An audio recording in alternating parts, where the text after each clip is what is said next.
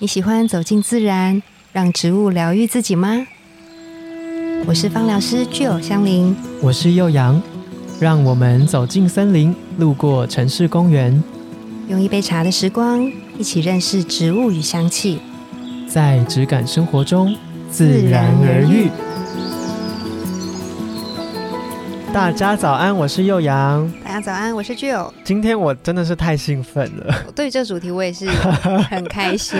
终于来，我觉得这一集可能时间会非常不够。姐姐妹妹动起来，耳朵姐姐妹妹动起来，就是我最近看到一本非常有趣的书，就是我某一次来台北出差，晚上我睡不着，我就去新一成品走走，这样子，然后就走着走着就突然瞄到一本书，我来念给大家听，它的书名叫做《男人的四个原型》，然后它的男人跟四个原型有特别粗体字，这样子，嗯，就哎，先看到男人，看一下这本书是什么，四个原型好像很有趣，所以简而言之，它是教我们怎么识别男人吗？可以这么说，如果你本身是一个男孩子，那你就可以去认识你这个男生的心里面的组成，嗯，在这四个原型里面个别发展的如何，嗯，那如果你是一个女孩子，或者是你是妈妈。然后你有你的老公或者是男朋友等等，你就可以去投射你的这一个生活中的男性角色，嗯，他们个别在这些原型里面的成熟度如何？所以这一集到底是好还是不好？你会造成和乐还是破裂？不一定啊，看你现在什么状态。如果你是没有，比如说你是没有男朋友的人，对，那你来听听，可能就可以去了解一下哦。可能我对于另一半的底层需求是他在某一块的成熟度要高，我们就要从这个里面去判断他不成熟会有什么行为发生，嗯，他可能会是什么样个性等等的。然后我觉得这个主题实在太有趣，但这本书非常难读哦。所以，我们今天幼阳先帮我们导读，对不对？我先导读，我只能说他需要很长的时间去消化跟吸收。好，那我简单说一下，他这一本书，他讲男人的四个原型嘛，一定会有人问说啊，那女人呢？嗯嗯，其实女人也有，他们的架构都是架构在荣格心理学的基础，嗯，然后去做了我们的心理原型，然后讲出四个角色，它个别又代表什么样的特质，就像我们的植物人格这样子，有点类似。那我们今天会先讲两个原型，好，然后下一集我们再讲两个原型，不然真的太多了，分享不完了。剖析完全剖析。好，那我先说一下这四个原型个别有哪四个。我们先以从最成熟来说好了，就是这四个原型发展到最成熟状态的时候，分别会是国王。嗯然后战士、爱人跟魔法师听起来是不是？哎，是什么线上游戏？线上角色，你要先让我选是吗？要吗？还是先不用？好，你先选好了。这四个角色也听起来，你觉得你可能会比较欣赏哪一个？在你看到这个字面上的意思好了，可能交给你的内心。战士，战士吗？哦，今晚惨了，缺乏安全感，是不是？没有没有，其实它的四个原型的架构，简单这样说起来，每个男人都会有这个特质。嗯，男性，我们说阳性能量和阴性能量好了，因为现在毕竟大家对自己的性别认同可以是移动的，很多样。对对对对对，我们想象哦，我们先想象心里有一个金字塔，金字塔有几个面？金字塔有五个面吗？啊，聪明，就扣掉底部那一个面。我们还有四个三角形的面，它才会变成一个金字塔的锥状嘛。嗯嗯那这四个面，我们分别把它代表四个原型，一个就是国王，然后一个就是战士，一个就是魔法师，一个就是爱人。可是，在他们发展成熟之前，其实他们是有一个更早的原型的。那这个其实就有点玄妙喽，它跟我们的神话背景、文化背景，甚至是。我们认知的一些经典著作名作都有关系哦。你是说那个长大之后变国王，是不是？那他还在小时候的是什么？小时候的时候小国王，小孩 啊，小国要也说王子，怎么会说小国王？小姐，我担心你。那就直接啊，怎么样？国王，国王，他的原型呢，就是神圣小孩，最就在还在发展阶段的时候。然后你选择的战士，他的原型就是还在发展阶段是英雄。哦，感觉不错哎，是英雄。对，我觉得你应该会蛮喜欢这一段的英雄。然后魔法师他的原型就是早熟小孩，早熟小孩。对，就是我现在讲的这几个还在发展阶段的这几个原型，你可能会觉得很陌生，很难理解它是什么。它每一个阶段，每一个原型都用了一些故事，像我刚刚说的经典著作，或者是神话，或者是不同，比如说。什么玛雅文化也有一个什么样的故事流传下来？那个是这个原型的一个可以借鉴的对象。嗯，然后在最后一个爱人。他的原型就是伊底帕斯情节之子。那什么是伊底帕斯情节？他是一个古希腊神话的人。那现代我们讲伊底帕斯情节就是恋母情节哦，你也可以说它是某一个程度的发展，某一个端点的发展就是妈宝的意思。嗯，对。那这四个个别成熟发展之后，就会变对应到前面我们刚刚讲的那四个。那我觉得今天我们可以先讲国王和战士是什么。哦，是我是我是你是你，因为我觉得这两个的特质很相近，然后你可能会把他们的特质有点搞混在一起，但搞混并不是不好，也不是错的，并没有让你把四个原型分很开，因为他们是环环相扣的。嗯，这两个原型我觉得很特别的，第一个就是我们先这样说好了，神圣小孩是国王的原型嘛，那他在发展阶段之前，他其实会有一个有点类似我们的阴暗面。这一本书把它讲阴影，我觉得讲的非常棒。嗯，觉得这一个人格特质发展的阴影面会有两个极端。嗯，然后它个别每一个极端会代表一个角色，一个是我们讲他还在发展阶段的角色。好了，大家会不会听得有点混乱？我再整理一下，神圣小孩的两个端点呢，阴影面一个是孱弱的王子，嗯，然后一个是高脚以上的暴君。你有没有觉得，哎，跟国王的特质有点接近？我们如果以具体的名字来说，对我觉得好像可以，就是用那个想象成电影，电影好像都会这样子演，对不对？对，嗯。那我为什么要特别讲这两个呢？就我们可以想象一下，当这两个感觉很极端的特质平衡发展之后，对，它成熟后就会是一个完整的国王。哦。可是如果你哪一个端点发展的比较多，另外一个比较少，那它往伪成熟的方式去，它不是一个完整的国王的时候。我们以高脚以上的暴君来讲好了。假设一个国王，就像你刚刚说的，假设他生了大儿子跟二儿子，嗯，然后大儿子就是那种啊，我就是要杀，我就是要为这个国家怎么样怎么样，我要占领土地什么的，他就变成高脚以上的暴君，性格就有点像是我们想象。一个刚出生的小孩，他坐在那个婴儿椅上面。暴冲，我哭我就有食物吃，就是他的螃蟹车一直暴冲这样子之类的，或者 或者是我不开心我就丢东西，对哦就不要不要什么都不要这种。然后这个也是一个国王特质的形象，嗯，那当他这个形象从小他会跟你的生长环境啊、家人，或者是你长大后你的主管、你认识到的老师，影响你人格发展的这个经验之后，嗯。假如你觉得这样才是这一个特质成熟的面相，他再成熟一点就会变暴君哦。他可能就是展现出来的样子都会是比较粗犷、比较残暴，然后比较就是外显的个性。可以这么说。那当另外一面，比如说国王的二儿子，对，我不想要治理国家，我觉得我还是好好的生活就好了。他可能就变成孱弱的王子。那他成熟之后就会变弱者。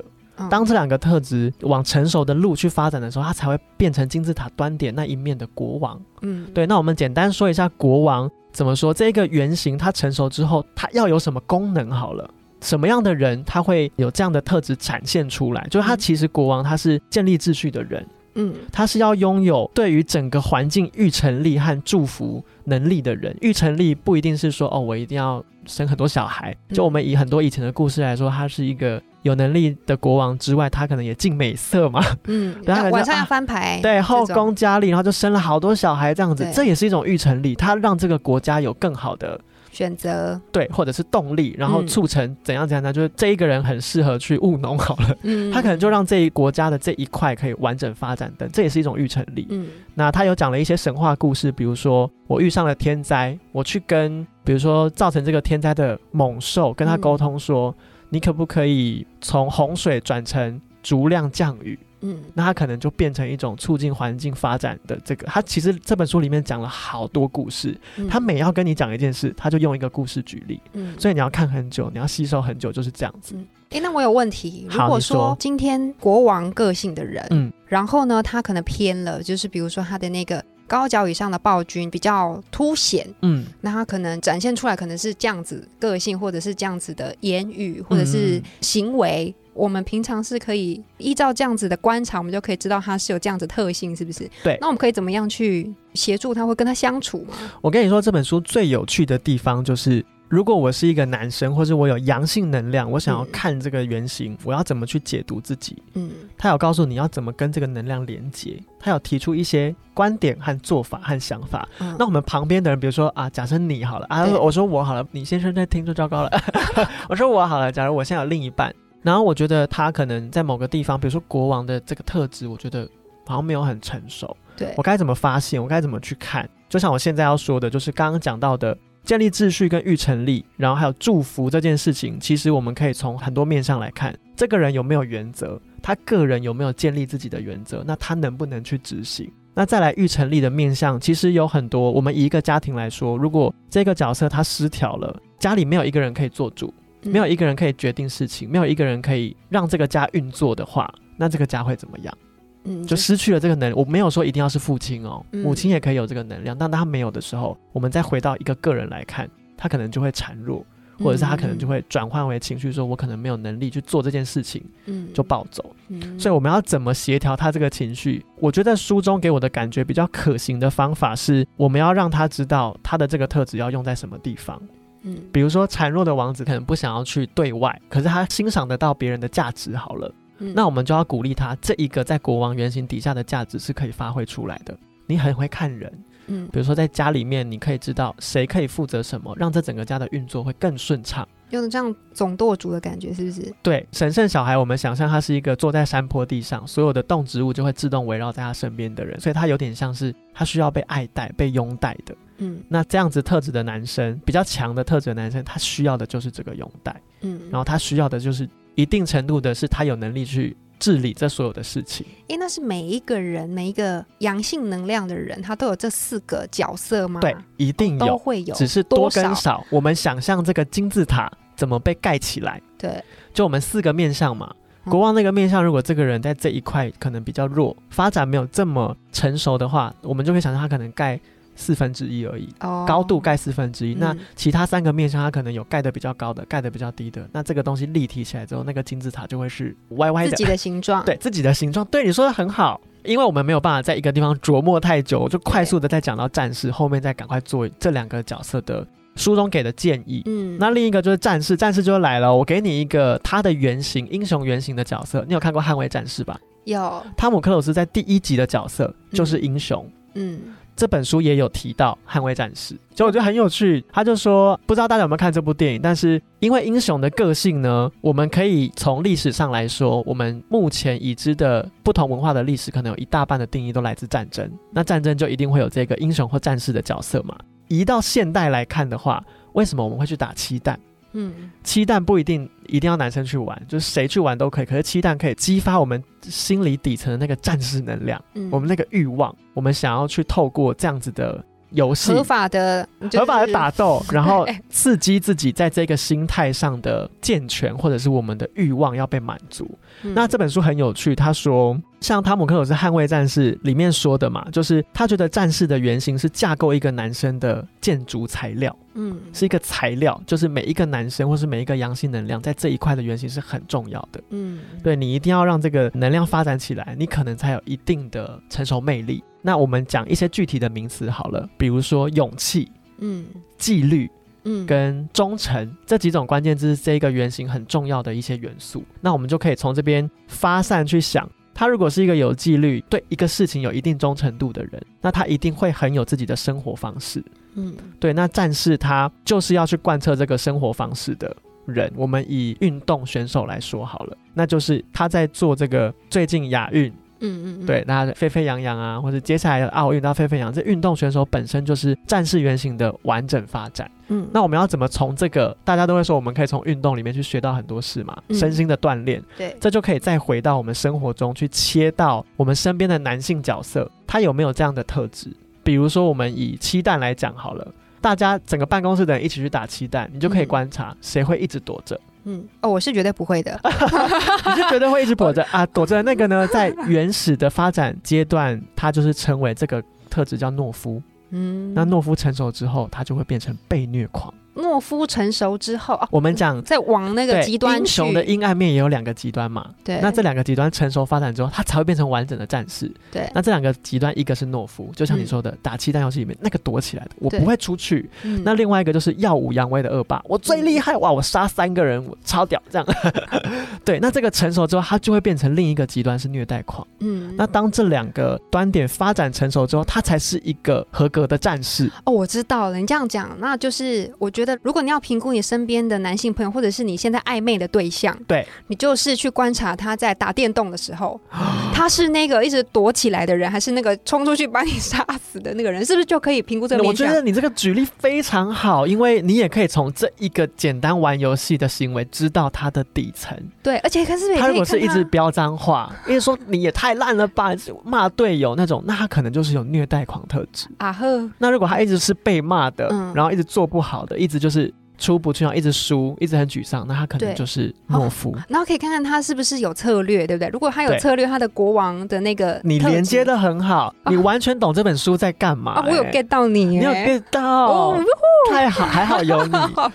对，所以我觉得很好，你就可以从这个很简单的一件生活中的事情去发展，说我到底要怎么判断这个男生他在这个原型的，我们讲成熟好吗？就是他发展的怎么样？对，他架构的怎么样？嗯嗯，对，然后你就可以知道，哦，他可能在这一块的特质是不够的。嗯，比如说他就是比较懦夫一点。嗯，那。你可以去观察你，比如说，我希望他至少在这一块是可以往上成长的。我们要怎么帮助他、激励他，或者是鼓励他？正对正成熟，那你可能要创造他的原则。对，你可能要开始创造他的原则，这是一种。在书里面，他其实都会教。嗯，我觉呃不能说教啦，就是他会讲出来，分析给你听。嗯，所以我觉得我们讲这个教你怎么挑男人，具体来说，你可能可以从这四个特质，今天讲的国王跟战士特质，你可以去知道说。跟你长期朝夕相处的这个人，嗯，他分别在这阴影的四个端点，你觉得他怎么样？因为我觉得一个成熟的男人，他一旦成熟了，原型都成熟了，你根本不会有现在想说，哦，我要怎么改善他，或者是导正他，或是帮助他。这本书在最一开始就说，一个成熟的男人，他给的是很多的爱跟关注，然后他是很稳定的能量。那你这个很难做到，很难，真的非常难。所以我个人认为，我可能从生到死，或是任何一个有阳性能量特质的人，从生到死都还在发展阶段。一定的啊，这个就是我们在修炼的路上。对，这才是好玩的地方啊。那我觉得我们就可以从这个特质再回到我们精油里面。如果我们要讲战士好了，嗯，就是这种比较激励型的，我们要让比如说阴影面懦夫这一块，让他可以比较多。的勇气，对不对？然后自律，然后有一点像是可以为了你那个目标，然后勇往直前的感觉，开始有冲出去的动力。嗯。我们如果以一个植物人格或是一个精油来说，我们会怎么推荐给大家？我有精挑细选的四支的香气是很适合男性用在身上。我觉得有这四支用在身上，就是一个很迷人的味道。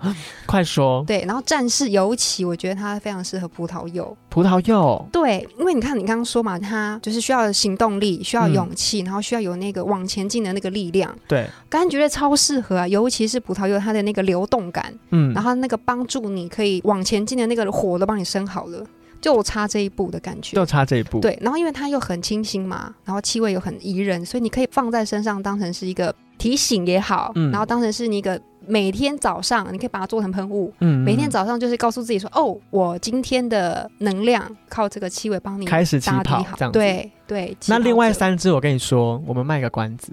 嗯，因为我们还有两个人格，就是两个原型没有提到。对，我觉得我们可以在下一集的时候把两个原型讲完。我们把这样子不同其他三只的精选的，对我们把它配对起来。好，嗯，不然我们现在一次讲完，大家还要听下一集吗？不会，不行，不 行。对，那我觉得不知道大家对于这本书的感受怎么样。然后我觉得，即便你是女孩子，你也可以去激发你自己的这个阳性能量的特质，从这个书里面去拆解。